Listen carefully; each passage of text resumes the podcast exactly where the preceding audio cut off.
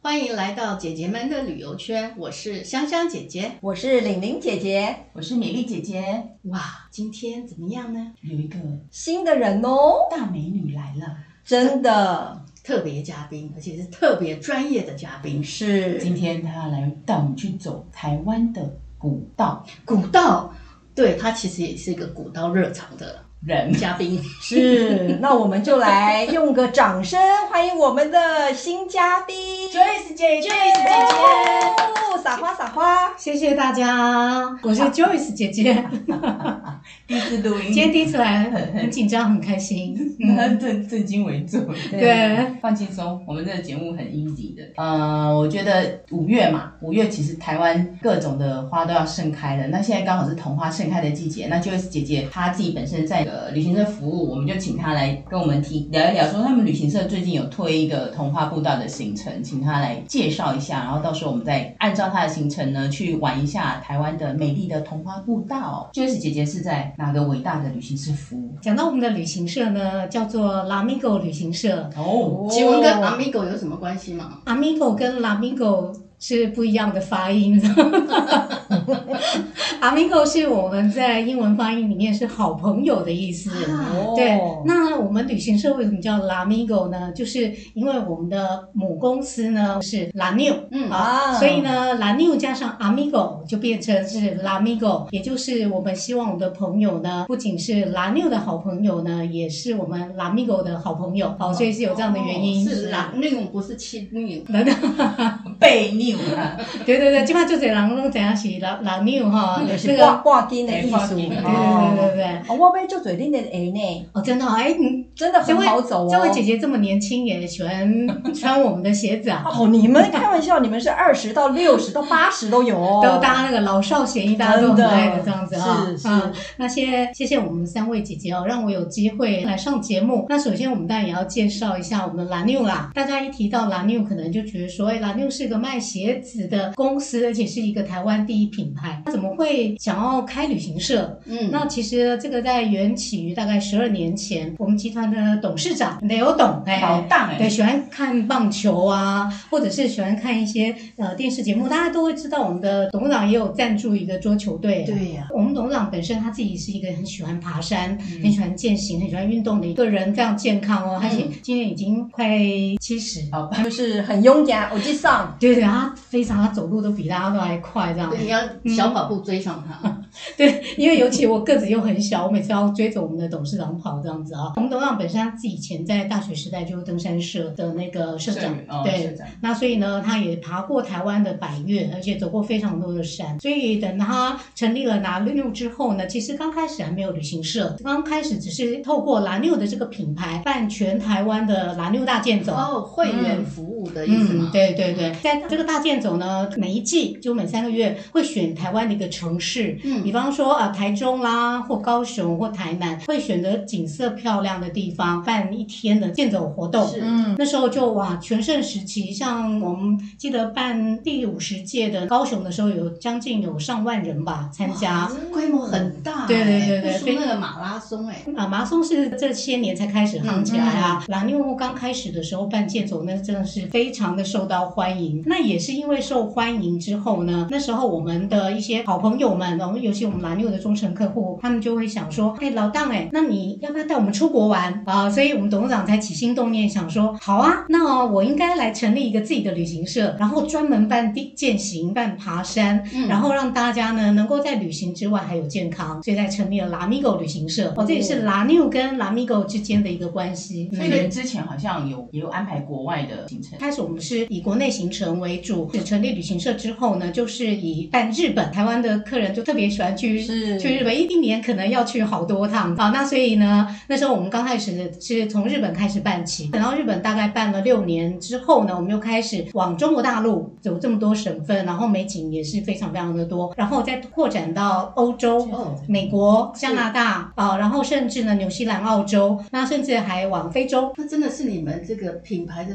健走旅游专家哎、对对，因为今年就是因为疫情的关系，国外的一些地方都不能去，所以以你们其实就主力就转到国内的一些步道嘛。对有规划的哪一些？疫情啊，是从去年大概二月开始就陆续开始了嗯然后三月开始非常非常的严重。是嗯，从疫情一开始之后呢，变成国外的行程都不能够安排了嘛，嗯所以我们今年呢，就从去年大概七月开始，我们的董事长就觉得说，哎，我们既然是深耕于台湾，所以应该以推广台湾的有特色的且深度的行程为我们的主题，嗯那也跟市场上其他旅行社不一样的方向，我们有我们自己的一些特色跟重点，所以呢，才推出了台湾古道大探索这样的一个主题行程，哦嗯是这样的原因，所以这样全子全台湾的古道几个比较有名的，你们都会去，像阿朗伊啊呀、哎，对对对对吧？那个是嗯很有名的这样对子，对好像你还们有也有像。花莲的呃追鹿古道啊这种，花莲啊、瓦拉米步道嗯啊，那我们的古道行程呢，从去年七月开始推广之后，我们那时候公司的同事们就分头来做行程的安排跟规划，所以呢，我们现在把台湾的古道呢，有包括北部、中部、东部、南部，你们知道你台湾古道有多少条吗？一百零八条，一百两百五十条，超过两百，一百零八条好汉的意思吗？ 是啊哦每一条好汉有代表的一个古道。其哇其实台湾古道大大小小哦，真的有超过两百条以上，真的非250常非常多。二百五嗯哎非常好。啊，对啊，那我们比较耳熟能详的，从北部、中部、东部、南部啊，我们真的要规划，真的是规划不完。可能所以你有们也都实地有去走过，对，所以呃，经过了讨论之后呢，我们各县的主管就根据区域的划分，从北中南东啊，各挑选了一些比较有特色，而且我们觉得不要太难走，嗯而且呢，要比方说它是有故事性，嗯然后甚至它的安全性够。是呃，基于这些原因，我们大概呃去年就已经推出大概三十条，哦那今年还在陆续开发，是啊所以接下来应该超过四五十条都有都有可能这样子。是那所以现在五月是不是就是要开始往有桐花的地方去呢？界其实限定古道有一个很有有趣的事情哦，就是说每一个季节有不同的一些那种变化跟特色。是比方说刚刚讲四季的的风光四五月有桐花嘛，嗯可能到了比方说那个枫叶的时候，像侠客楼古道嗯很棒的地方，对这样问一下三位姐姐啊，你们觉得说走古道，呃，对你们来讲有什么样的感觉？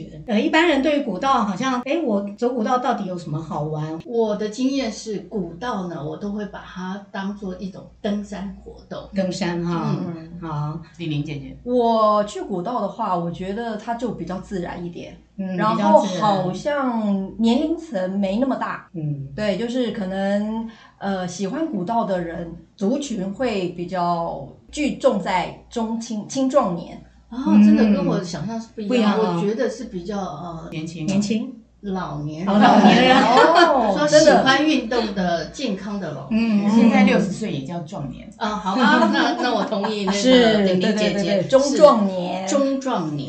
对，对啊，老年是八十岁以上。八十岁对啊有啊，你们的客人八十岁可以走吗？哎，我们可以，我们很多客人八十岁还非常非常会走，走的比年轻人还好比，年轻人还还厉还会走，是很厉害健步很厉如害。飞我。我小小分享一下，我去稻城亚丁，因为那是那个标高很高嘛，四千公尺嗯以上。事实上，青年人上去容易那那个叫高山症，高山高症，山可是高反而反是嗯中壮年以上、青壮年以上的是反而是完全状况不一因样为要慢慢对他们走，嗯走，然后走得非常愉快。是所以老人家其实很适合走古道。啊哦，非常适合。对所以刚刚呃，我为什么要问说，哎，大家对于走古道的印象是什么？其实，在我还没进到旅行社以前呢、我觉得说走古道，哎，那是不是一个非常难走，或者是说，呃，看起来很阴森、很可怕，或者是不好走，就是说会有很多的一些负面怕的滑倒啊，对对，这些那样子的一个比较负面的一些感感受。后来呢，我们真的是去深入的研究台湾的古道之后，我们才知道说为什么我们现在来推这个台湾古道是一个很重要的一个使命，是因为古道呢，通常它都会在崇山峻岭之间，那它有很多很多的功能哦。因为以前古道有可能是为了要运送农产品，嗯那有可能要运茶，或者是像我们北部最知名的鱼路古道，它是金山那边的渔民，他是要把养到阳明山，对对货对，那它是要把渔获啊，嗯甚至像一些硫磺矿啊这些是矿产要运到台北市哦，所以它都有它的一些用途。就历史意义来讲，它其实是很有故事性的。走着走着就哎走对出一条路，对，然后再来呢，它还有一些自然的因素，在崇山峻岭之间，它的景色就很漂嗯亮。是哦，那你就可以看到，可能有溪流，可能有老树，嗯然后甚至有一些哎土地公庙，还有甚至一些呃以前的先民他们居住过的痕迹，是完了这其实是很有故很事可多以生讲。态景观，嗯，所以这个部分也我们也是觉得说，走古道不仅从自然、历史、人文各方面，尤其最重要是因为拉纽是强调健康。哦啊、嗯所以呢，我们希望大家在走古道的过程当中呢，一方面看到这些历史文化、自然，还看到人文之外呢，最重要的是健康、流汗、运动。嗯哦，所以这也是我们在推广台湾古道探索的一个很重要的一个原因、嗯跟目标、跟宗旨。多元的收获，对不嗯，对。对对对对嗯你对。刚刚有说到你们的古道都有特色嘛？根据季节的话，会有什么样子的特色的主题行程呢？像现在春夏交接，现在就很适合像桐花的那个美丽的季节哦。盛开，大家都讲四月桐，五月雪，桐花树掉落一片一片的，这样的桐花你就觉得非常漂亮，而且就好像下雪就啊。整个山头像披上下一个细雪这样子。对对对客委会最近不是广告打得很凶嘛，嗯它就三个字很简单，花开了，嗯然后就是那个镜头就攀整个山头全部都满满的那个白色的花白色超级漂亮。对非常花开漂了，亮我来了，嗯，哇，这个 slogan 真好，对我看到桐花，我就会想到那个有一首歌啊，《雪落下的声音》这样子，哦哦哇，非常的浪漫，就是对，那个我据我了解，花那个桐花它落下来，它是整朵整朵这样落下来的，其对实它就是对，一朵一朵这样、嗯整个掉下来这样子。其实桐花哦，刚刚提到的，它这又是桐花一个很有趣的小小尝尝试。对、对，那像整整朵会掉下来，它是雄花。哦对雄花，对对对，那其实也有少数少数的是一片一片的，那是雌雌花。花嗯对，那只是呢，在那个桐花的这样的一个生态里面，它的雄花比比例例会比雌雌花好像多很多。对，好对像是呃八比二吧，就是哦十朵里面有八朵是那个雄花，所以我们大部分看到的都是这样一朵成朵成朵的这对，样掉下来。哦对，所以那有些有很浪漫的人的讲啊，就是说我们雄花呢是落花不是无情物，嗯化作春泥又护花度啊。这个雌花， 对对，这些男生呢，他为了要那个保护这些女生，他有足够的养分，能够繁衍下一代，嗯牺牲所以就自己牺牲自己，这是另外一派浪漫的人的说法，这样子。那你们桐花的行程目前有哪几条？像比方说土呃土城呐、啊对然后什么石碇啊、嗯深坑都有，然后像是桃竹苗，其实都可以看到很多桐花的一些踪迹。嗯啊，那我们现在有推的，像苗栗，我们有一个明凤古道有推。嗯那另外呢，就是现在很应景的，就是桃园的大礁琼古道。那个哦字叫那个字椒吗怎么写呢？来哦那个说文，它其实是草字头一个一个九，国字的汉字的九，念酒吗？它其实有两个发音，就刚刚那个 Joyce 姐姐讲的，叫大交球嗯或哦大球球球熊，求偶的求，就是同音呐、同音。那这两个呃都可以讲，可是有不同的意嗯义。如果念椒的话，它其实是一种植物，嗯呃，有一种植物叫芹椒，秦始皇的秦。嗯，秦椒它是呃某一种植物，所以念椒。那如果念球的话呢，它就是有点像荒野的意思。嗯那大家方便的话，当地人其实都叫直接叫大九大九琼比较感觉，你知道有边念边啊，比较好认这样子。是对，那实际上正确的念法应该大礁琼古道是比较正确的。正确的，对对对对那这个古道是你们的那个桐花主题吗？呃，也是一直在考量说，其实可以在这个季节看桐花，又可以走古道的地方，到底有哪些比较合适？嗯那经过我们挑选之后，然后就挑出来这这条大礁琼古道这样子。那沿线它是一日游吗？就是这个主题。对对，一日游我们想要把它弄得是很轻松、很有趣，而且呢，在玩古道之后呢，还大家去养生疗愈，哦哦、去一个农场啊、所以叫也绿山是生活农场。也是很知性又很很又很趣味性就对喽。对对，让你一天早上先流流汗，运动一下，然后看看古人的走过的路啊，然后下午呢再带你去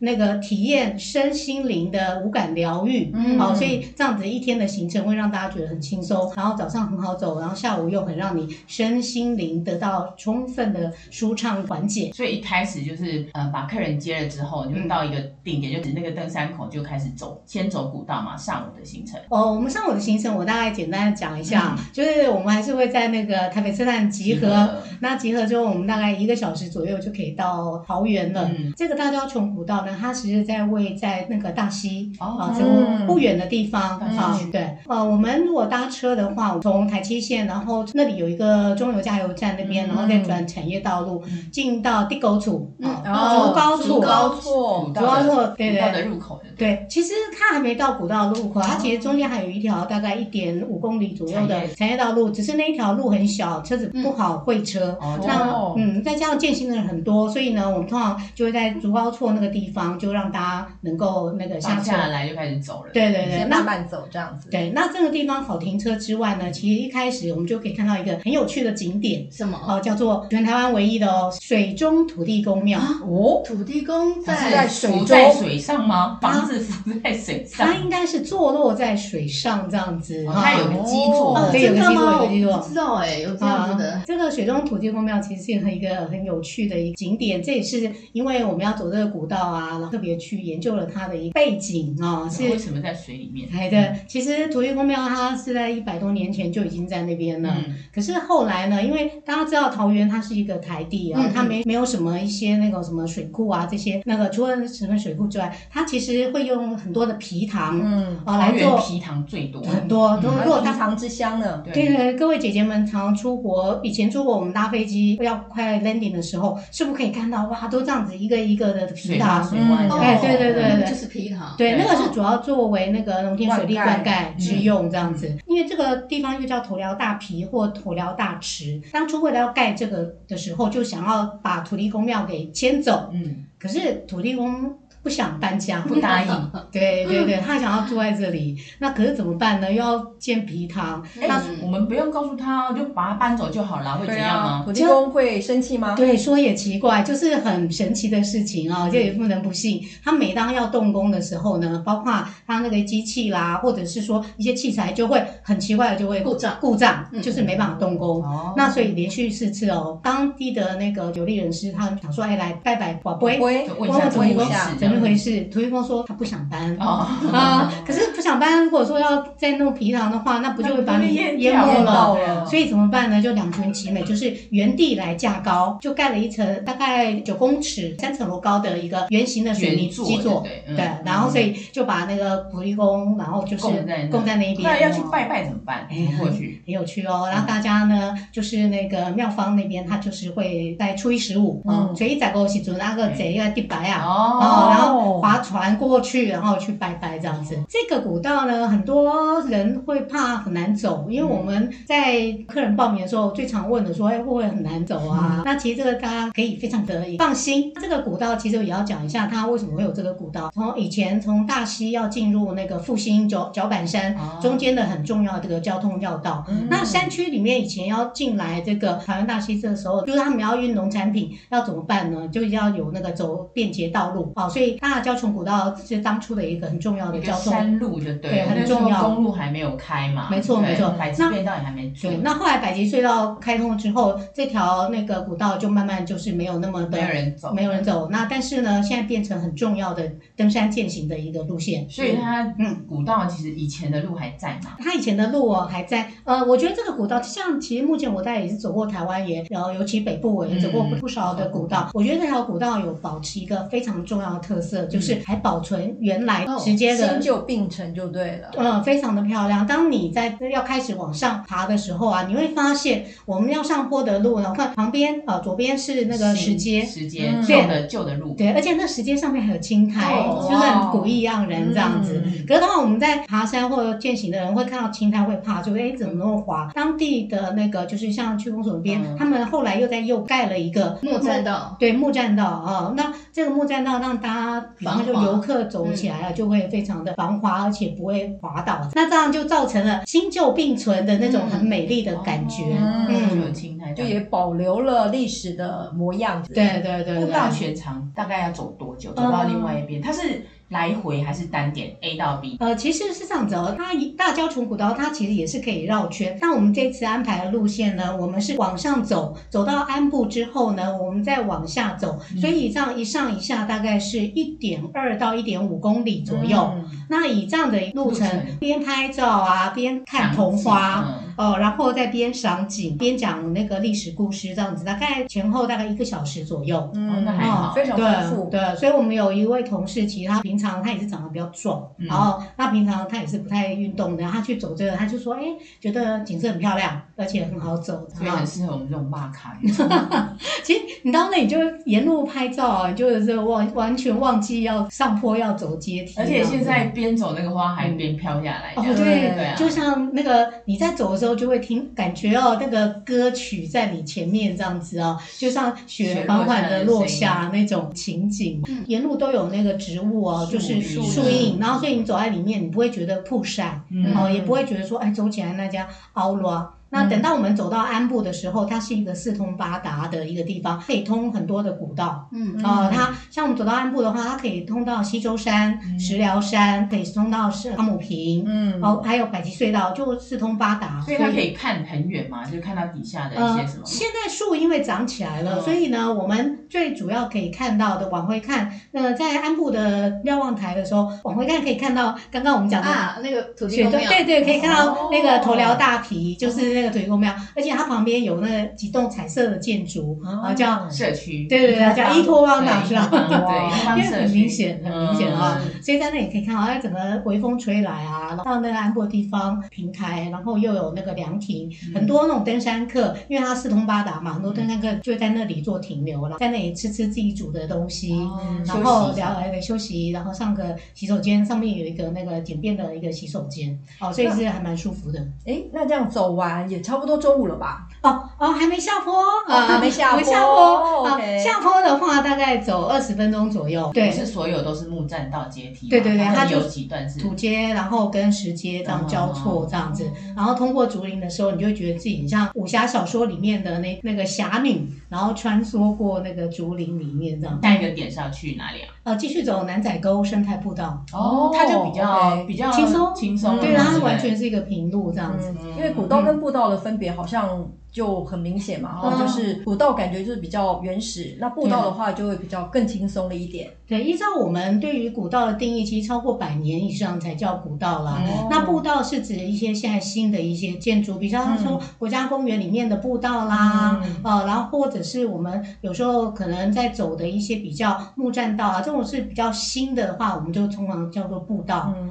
啊，那南仔沟生态步道它比较特别，是它是一个生态，你可以看到很多生态的一个很轻松的一个那个践行步道。嗯那这个南仔沟我们是不是以前都没有哦听过？没没有，有哎没有，它是沿溪边，对，沿着盖溪的嘛，就我就是好像是呃桃园还是哪里的母亲河，听对说对对，它其实是桃园大溪啊百吉社区的一个母亲河。那为什么叫母亲河？因为那一带有蛮多蛮多的农地，嗯那很多那个当地的农民就是靠这个南仔沟溪的溪水来灌灌溉溉他们的农田，这样嗯子。从大礁虫古道走下来之后呢，大家才刚赏完了桐花美景嘛，是那接下来我们就要看很多，呃，感觉回到了乡间啊、乡间小路。嗯像我们刚刚提到说，我们有一个呃同事啊，长得很壮，他是有在日本留学过好几年嘛，嗯他就走到这个南仔沟生态步道旁边的时候，他说哇，嗯呃，那个就是姐姐，我觉得这里好漂亮，很像日本的乡间小道这样子。嗯哦哦，这个南仔沟生态步道呢，它其实是水资源局，然后跟大溪区区公所他们一起来做整治的一个一个溪流这样。嗯所以很是有那个自然功法是吗？因为它为了要保护那边的环境生态，所以你看溪里面，我们在台北近郊，你通常走过溪流，你第一个反应是捏起鼻子，因为很臭对不对哦沟嘛，它就是对个沟对对对。 可是在这里呢，你完全不会闻到那种很臭的味道。哦它整治过了。对你闻到的就是那种那种植物，土壤的新嗯芳清香香。清哦然后你往溪里面看的时候啊，你清那澈见底。嗯对，你就它虽然有点绿绿，可是它是很清澈，不是那种很脏的那种绿。嗯，啊然后里面呢就鱼虾啦，嗯然后甚至呢最重要的是，包括我们在走的过程当中，蝴蝶飞舞，你听到虫鸣鸟叫，那一段路真的是我觉得是很享受的一一段路程。那这段路大概走半个小时，就可以了。哦，对，那所以我们这样经过了古道，然后再加上生态步道，包括我们的导游会介绍整个一些自然生态啊、嗯一些故事之之后呢，我们就会带大家，因为这时候也快中午了，是肚子有点饿该了，吃饭我了。们要去，也很去期哪里待吃该吃饭了。我们要去一个很有趣的农场，它叫绿扇，绿怎么写扇啊？绿色友善的绿色，对对对对，哦绿扇生活农场。听起来就很生态。对对，就特别跟农场这边来安排，叫做蔬食料理。哦也就是我们在今天的用的餐里面呢，就完全没有肉。啊哈，太好了， 现在好超想流去。行的，对香对香姐姐的最爱。对，之前客人有说，哎，会不会吃不饱？大家放心，你到那会觉得说，哇，吃的真的很饱，而且很健康。这样的用餐流程呢，叫做大地餐桌。嗯，哦啊、也就是说，我们呢是以呃天空为我们的帘幕，然后呢，我们脚下就是嗯泥泥土土。泥土，我们用的餐呢都是来自包括农场自己的，像一些菜嗯有机的蔬菜嗯啊、然后甚至呢最早是香草啊、嗯然后入菜。嗯好，那所以我们在眼前你就看到各种颜色缤纷五彩花草，然后呢你就想说，哎，这个可以吃吗？花吗？哎，哦花也可以，是哦有些花是可以吃的。当沙拉这样对子。对，我们上次吃的还是那个三色堇。哦，对，哦这是可以，吃起可来以食用嚼起来很特别，哦还不加任何的。听说也有花草茶，呃，农场的花草茶也是非常有特色哦。你光是看你就眼睛就很疗愈，嗯因为它五彩缤纷。嗯可是它的五彩缤纷不是在那个水五彩缤纷，而是它泡进去的那些花草、香草哦是五颜六色，哦嗯然后让你光喝你就会喝到那种大地的滋味。啊气味，因为很漂对，亮。我看你的图片很漂亮哎，我记得我那时候刚去，然后泼在我的 FB，我都有一位住桃园的朋友啊，还留言说。桃园竟然有这么漂亮的农场，我竟然没去过，我真是枉费在这里嗯住了二十几年。 对，我就跟他讲说，有机会你一定要那个跟着我们一起去看看这样子。然后，但是我们吃完饭之后呢，我们还要先安排一个叫做大地呼吸，嗯，怎样的哎，讲到呼吸吸法？法哦，大家在那台北市是不是有呼吸到非常那个污染的空气？对然后，PM 二点五，所以我们到那个到农场来呢，就要去那呼吸一下新鲜。的那那个农场的老师呢，他会带我们，就是第一个先把你的袜子跟鞋子给脱掉，哦叫你呢赤脚直接踩踩里在面，草地到上，泥土上，然后让你的身体哦跟土地先对话。再来呢，老师会带大家那个围成一个圈，然后做各种呃舒展的一些动作，嗯然后让你呼吸，把你的那个身体里面呢不好的一些浊气，啊，把它给那个排出来，嗯然后呢，跟我们的大地、我们的微风，然后我们的天空，啊，我们一起来互动、嗯啊。那所以，光是这一道过程当中，你会觉得哇，我怎么这样子那个什么整个都轻松了。对对对，整个那个身体就歪就叽呱叽呱 的，然后现在就变得很 舒服、很轻松这样子。好，所以大地呼吸之后呢，就刚才有讲的大向大地致敬。嗯好，我们为什么要向大地致敬呢？其实那个大地给了我们非常非常多的一些养养分分。我们跟大地致敬呢，因为为什么呢？因为这个农场有一个很特别的地方，他们是采取友善耕作，嗯也就是说都是用那个有机无毒这样子的一个那个施肥的方式嗯跟进行耕作。如果说有时间够的话，我们可以去拔拔萝卜，嗯然后甚至呢亲手种一株自己的菜。那除了像大地致敬，然后还有那大地呼吸之外呢，那还会体验 DIY。哦，它那边现在我们有选择两种啊，一种是那个茶树精油香包，嗯就把把刚才我们讲的那个茶树精油，然后自己用拓印的方式，然后做成一个香包。觉得自己不会做那些的话，另外还有一个很简单的，就是香草花束，啊就是把你喜欢的那个香草把它弄起来，然后弄成一束。好，那一束哦很香之外呢，那个老师说那个也可以入菜，嗯你如果回来想要煮那个火锅的话，也可以把它整束放到火锅汤里面，哇哦，哦，格外香甜。而且是你自己做的，感觉不一样。是这样的一个整个整个行程安排，我们不仅在视觉上面看到美丽的桐花，嗯，又在我们的身心灵啊、五感、眼、耳、口、鼻、心是从我们的视觉、听觉、触觉啊、然后我们的味觉感受、味觉啊、这些嗅觉这些些哦，整个人是感受到不一样的，啊所以叫疗愈之旅。嗯是很有趣的。早上认识古道，然后下午会让自己的身体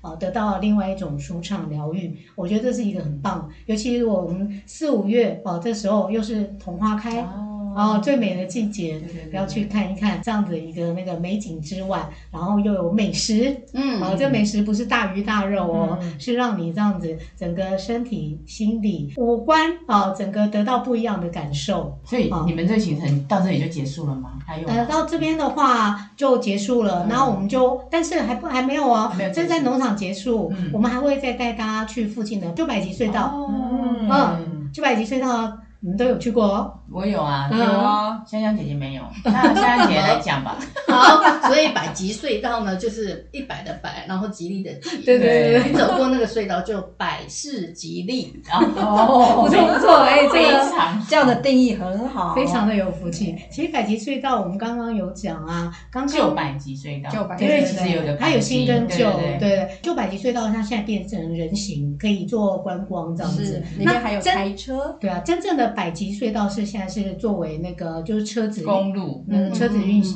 那个通过的地方，这样。旧百级隧道的话，大家在走的时候，里面还有一些有趣的那种旧的台车对，还有人物模型对对，啊非，常诡异的人物模型，穿着旗袍， 它感是觉长像民国侍女这对样，他，他那长得是蛮奇怪的这样子， 但但是其实它的历史意义是因为让大家知道说，以前山区要运物资啊，用进来的时台车候嗯用台车，而且是用人力啊、呃其实以前的人要经过这样子的一个翻山越岭，其实很辛苦。嗯哦，然后但是呢，现在我们有方便的公路啊，嗯我们真的人要更爱惜我们现在的生活便利，但是也要缅怀以前的一些过往，然后知道先人的一个拓荒的一个辛苦这样子。听完 Joyce 姐姐说的，我下礼拜好想就去了呢。 那你们的时间是哦，我们其实呃，因为这是一日游嘛，那如果说大家真的有兴趣的话，上就可以上官网网去报看名。嘛，对不都有对对，不过行程不过因为那个要看童话的话，也要大概在五月中，最好是五月中下旬以前，嗯哦，就要那个成型。那如果说呃过了五月之后，我们就是呃一般的步道践行，对啊、也我嗯也们就很不一定丰富看得啦到嗯童话这样对，子。也很丰富。但是一样的好玩，一样的疗愈。好，我们今天听了那个就是姐姐介绍她的古道，呃，就想想自己应该其实不要宅在家里，赶快出去外面走一走，看看花开了。嗯，好，我谢谢我来了，对，好，今天谢谢娟谢姐谢姐，谢谢谢谢姐姐。好谢谢大家拜拜拜拜拜拜